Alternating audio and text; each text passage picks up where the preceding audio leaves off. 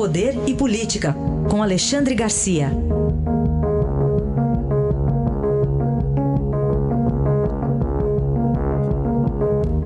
Alexandre, bom dia. Bom dia, Raíssa. Bom dia, Carolina. Bom dia. Bom, tivemos suspensão dos testes da Coronavac pela Anvisa e aquilo que pareceu uma comemoração do presidente Bolsonaro de uma morte. Pois é, ficou, ficou mal, né? O presidente Bolsonaro, eh, digamos, dá uma gozada no, no, no, no Dória por causa disso, né? Eh, o Dória recém tinha feito parecido com Bolsonaro, né? passando por cima da Constituição, cumprimentando o Biden como se fosse chefe de Estado brasileiro dia 7.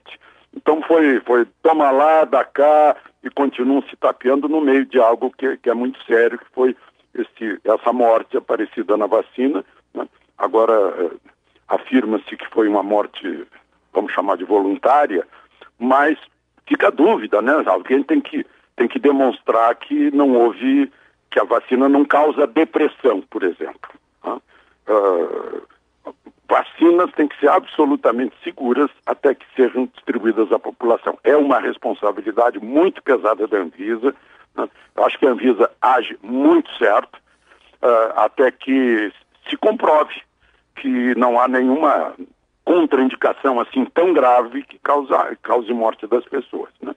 Tomara que seja uma vacina com a mesma eficácia da que a Pfizer anunciou, porque a da Pfizer é diferente, né? A da Pfizer mexe com proteína, mexe com, mexe com genética e essa outra é das tradicionais, dessas que a gente tomou a vida toda, né? vírus enfraquecido.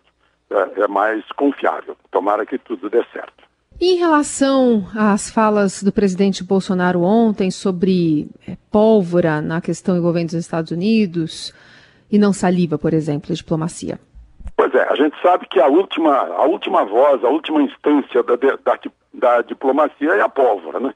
Ele foi direto ao ponto, o Exército recém terminou uma grande manobra de, de combate à invasão da Amazônia, passaram mais de mês se movimentando dentro da Amazônia. O problema é que a gente sabe, tem muita gente que não sabe, mas a esquerda sabe. A esquerda sempre foi muito nacionalista em relação à Amazônia. Eu lembro aqui dos que conhecem o, o, o Osni Duarte Pereira, né, do Partido Comunista. Foi inclusive caçado pelo movimento militar. Né?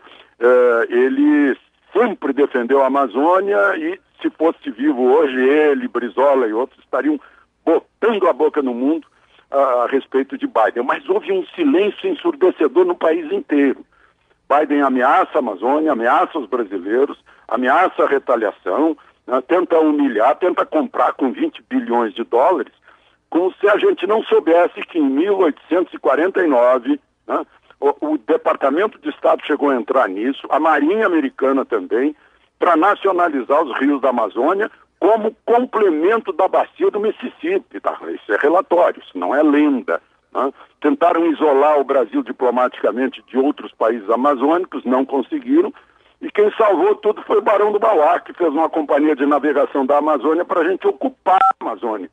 Porque praticamente só havia Belém ali na porta. Então, com esse, com esse passado né, de, tirar o, de tirar um pedaço da Colômbia para fazer o Panamá, né, de tirar um pedaço do México para fazer a Califórnia, a gente fica com o pé atrás e às vezes tem que reagir dessa forma. Eu acho que uh, foi uma posição nacionalista, uh, uma posição pesada, falando em pólvora, né, mas deu um aviso para o senhor Biden que se ele assumir a presidência dos Estados Unidos tem que tratar o Brasil de forma diferente. Não é quintal dos Estados Unidos.